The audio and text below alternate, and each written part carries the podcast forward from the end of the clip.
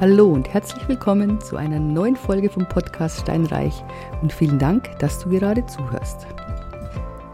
Wie werde ich Immobilieninvestor Teil 4? Und heute geht es noch einmal um das Eigenkapital.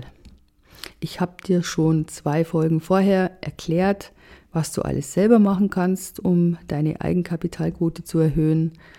Wir haben das letzte Mal über Fix und Flip gesprochen, eine Sonderform vom Immobilienhandel, die auch sehr gut geeignet ist, um Kapital zu generieren.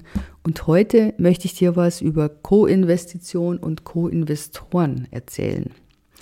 Auch das ist ein super Mittel, wenn du selbst kein Kapital hast, wie du doch noch zu Immobilien kommen kannst. Du kennst Co-Investoren, du kennst sie natürlich aus dem Fernsehen, aus Höhle der Löwen und wie sie alle heißen. Die investieren eine bestimmte Summe in ein Startup und sind dann am Gewinn beteiligt. Ähm, die bringen in der Regel mehr mit als nur Geld, die bringen auch Expertise mit. Bei Immobilien ist es ein bisschen anders. Da kann man sagen, als Co-Investment versteht man, wenn man zu zweit oder auch zu dritt oder zu viert sich zusammentut. Man investiert in eine Immobilie mit dem Ziel, entweder Fix und Flip, also diese Schnelldreher, um Geld zu generieren, oder aber mit dem Ziel, langfristig zu investieren und Mieteinnahmen und Werk Wertsteigerung zu realisieren. Du weißt ja, dass es auf dem Immobilienmarkt wichtig ist, dass man eine gute Liquidität hat. Das ist ein sehr hohes Gut.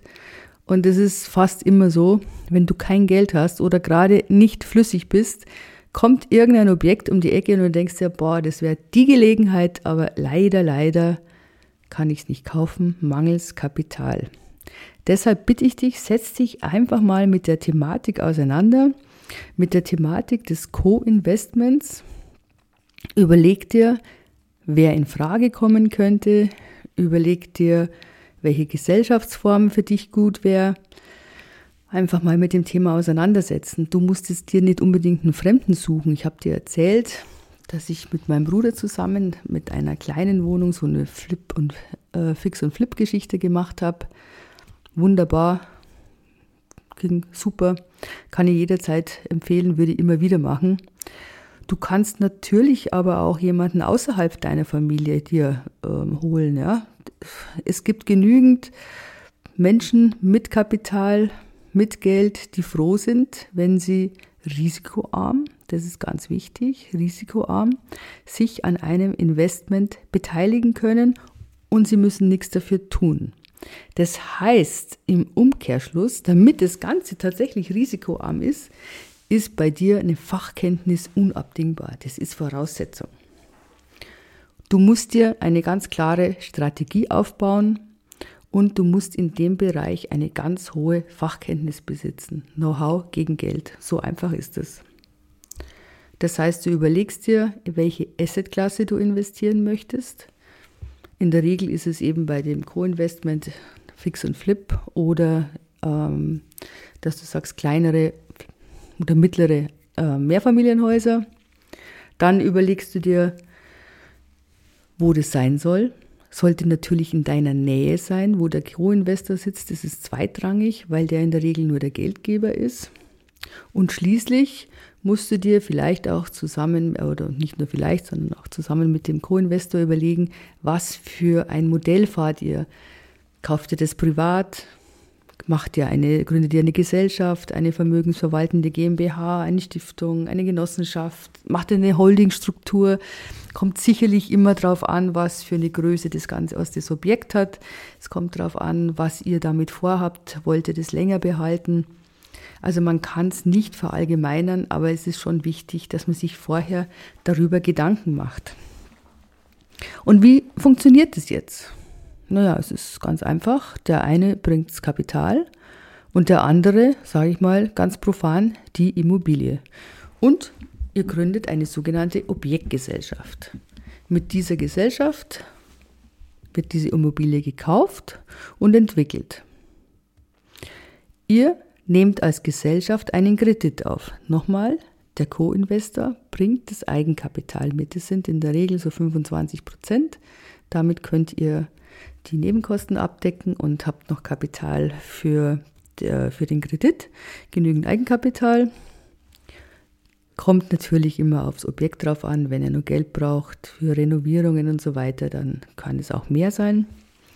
Aber im Wesentlichen läuft es so. Denn ohne Kapital gibt es keine Immobilie und ohne das entsprechende Wissen und Know-how findet der Investor wiederum keine Immobilie und kann auch nichts investieren. Also das ist wirklich eine äh, Win-Win-Situation für beide Seiten. Ja, jetzt ist die Frage, wer bekommt welche Anteile? Das müsst ihr auch immer wieder frisch untereinander ausmachen. Ich meine, der Co-Investor wird sicherlich immer auf die über 25 Prozent gehen wollen, weil er natürlich dann dieses Mitspracherecht hat und das ist auch richtig so. Also abhängig davon, wie viel Geld er investiert, abhängig davon, wie viel du dich einbringst, wie viel nötig ist, um diese Immobilie auf Vordermann zu bringen oder die Hausverwaltung oder wie auch immer.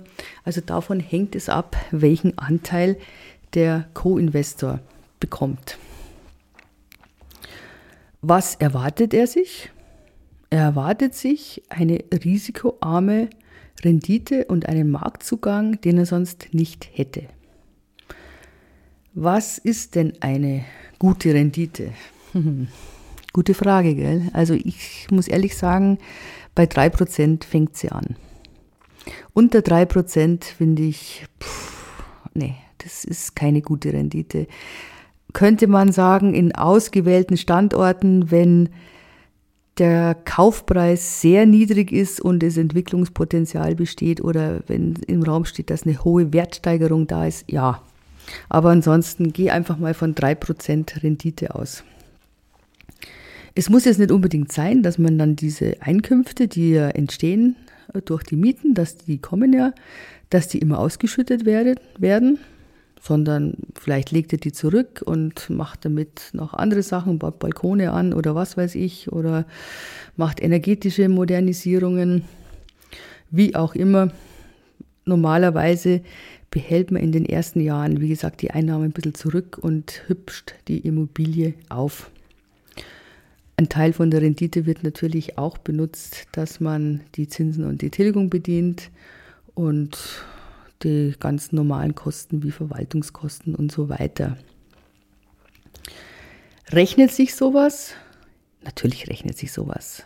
Wie gesagt, der Co-Investor bekommt durch, dir einen Markt, durch dich einen Marktzugang, den er sonst nicht hätte und Immobilien, das weißt du, die Wertsteigerung, die waren zwar in den letzten Jahren abnormal. Die waren bis zu 15 und 20 Prozent pro Jahr. Aber normalerweise gibt es ganz solide Wertsteigerungen. Ich rechne immer so zwischen 3 und 5 Prozent. Das kann man sagen. Das ist in Ordnung. Das ist eine gute Wertsteigerung. Damit kann man wirklich rechnen. Ja, was gibt es denn für Risiken? Na, es gibt das ganz normale menschliche Risiko, dass man sich tatsächlich zerstreitet, warum auch immer.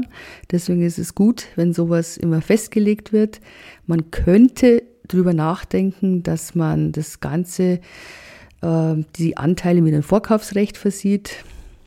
Ist eine Möglichkeit. Ich gebe nur zu bedenken, das ist sehr teuer, wenn man das im Notarvertrag mit reinschreibt kostet fast so viel wie ein neuer, neuer, neuer Notarvertrag. Ihr sollt euch grundsätzlich also sympathisch sein und einig sein. Ihr sollt ganz klar abgrenzen, wer für was zuständig ist. Ihr solltet vorher schon besprechen, was mit der Immobilie passiert, was ist angedacht. Zum Beispiel wollt ihr, also sagen wir mal, ihr kauft was, ihr nehmt einen Kredit auf, in der Regel nimmt man zehn Jahre und ihr habt ein privates Modell gewählt, ihr seid eine äh, private GBR und nach zehn Jahren ist der Gewinn steuerfrei, es gibt eine Wahnsinns, da gab eine Wahnsinnswertsteigerung, dann ist es durchaus denkbar, dass ihr das verkauft und diesen Wert steuerfrei realisiert. Und dadurch hat eben der Co-Investor hat äh, erheblichen Wert gewonnen, auch durch diese Hebelwirkung natürlich. Und du hast auch einen wunderbaren Kapitalwachstum erfahren. Also das, sowas macht natürlich Spaß. Oder aber es stellt sich raus, dass nach zehn Jahren hm, die Wertsteigerung ist doch nicht das, wie es du dir das vorgestellt hast, oder ihr sagt, Mensch, das läuft eigentlich gut, wieso sollen wir das ändern? Dann macht ihr das eben weiter. Dann macht ihr eine neue Finanzierung,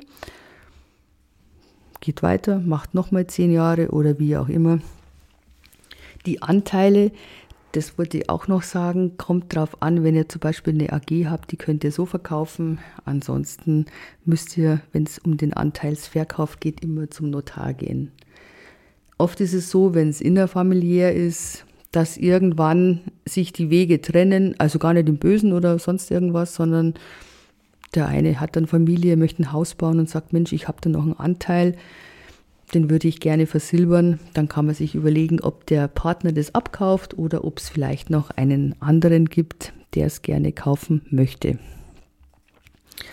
Ja, was gibt es noch für Gefahren, außer dass es menschelt?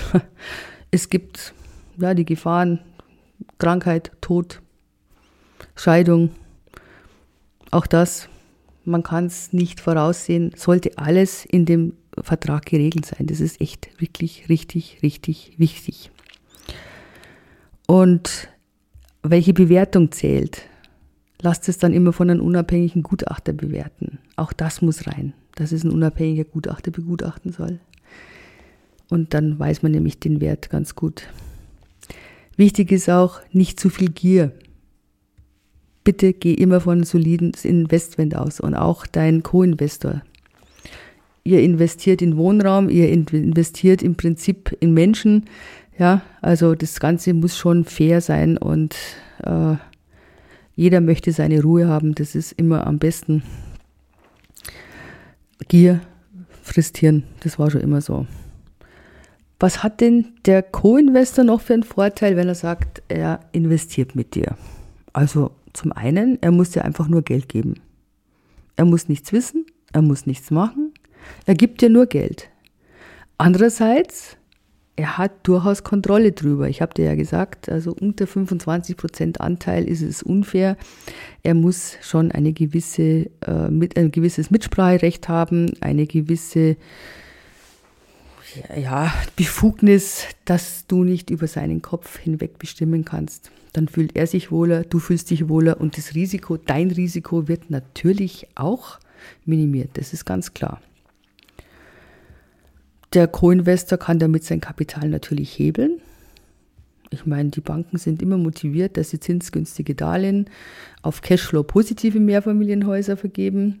Und damit steigert sich natürlich seine echte Rendite um das investierte Eigenkapital.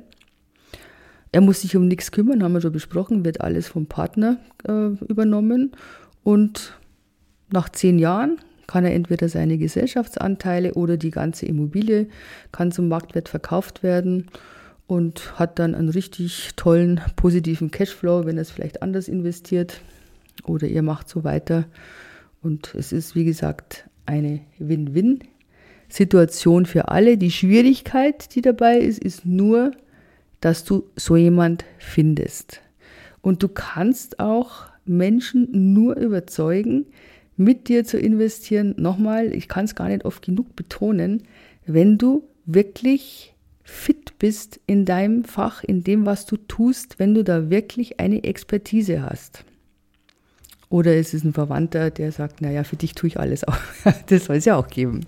Aber ansonsten bitte immer mit Plan, mit Strategie, weil ansonsten tust du dir wahnsinnig hart, dass du Menschen findest, die dich unterstützen in deinem ähm, Vermögensaufbau und gleichzeitig natürlich sich um ihren eigenen Vermögensaufbau kümmern.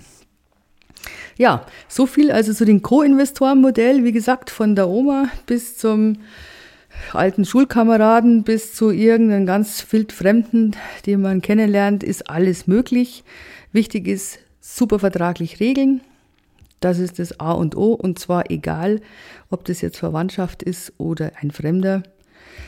Je besser alles geregelt ist, desto weniger kann passieren, desto äh, geringer ist das Risiko. So, dann danke ich dir fürs Zuhören heute. Ich wünsche dir noch einen wunderschönen Tag oder Abend, je nachdem, wann du es gerade hörst. Wenn es dir gefallen hat, Erzähl es gerne weiter. Bitte beschäftige dich mit dem Thema. Das ist mir wirklich wichtig, liegt mir am Herzen. Schau, dass du Eigenkapital äh, generierst. Schau, dass du in die Umsetzung kommst. Und ich freue mich, wenn wir uns das nächste Mal wieder hören. Also dann, tschüss, deine Ute.